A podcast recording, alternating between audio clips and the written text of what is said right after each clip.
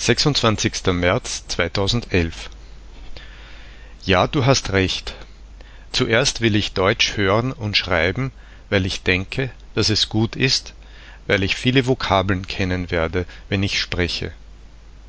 Gewöhnlich bin ich nervös und unsicher, wenn ich mit Leuten spreche, die ich nicht gut kenne, sogar im Tschechischen. Ich bin nicht selbstbewusst, nicht kommunikativ und ich habe Angst, dass ich eine Meinung ausdrücke, die für andere Leute nicht gut ist. Oder ich habe Angst, dass ich eine Meinung ausdrücke, die andere Leute nicht gut finden. Manchmal fühle ich mich unfähig, so dass ich nichts machen kann. Ich habe psychische Probleme. Es ist gut für mich, mit dem Sprechen zu beginnen, wenn ich bereit bin, wenn ich Vokabeln kenne und ausdrücken kann, was ich will